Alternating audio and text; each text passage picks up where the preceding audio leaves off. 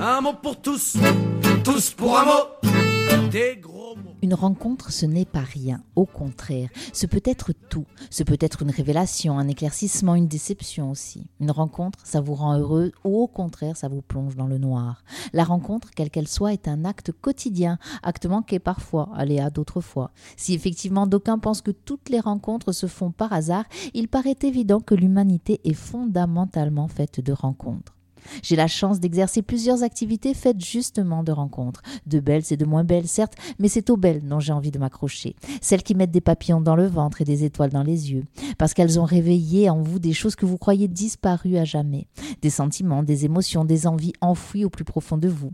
Ces rencontres-là sont une découverte ou une redécouverte. De l'autre, mais de soi également. Ces rencontres-là, il faut être prêt ou prête à les vivre pour les apprécier à leur juste valeur, en goûter chaque instant, chaque seconde, chaque effet bénéfique. Attention, je ne parle pas forcément de la rencontre amoureuse, bien que celle-ci soit peut-être la plus jouissante et la plus édifiante, voire la plus puissante en matière d'émotion.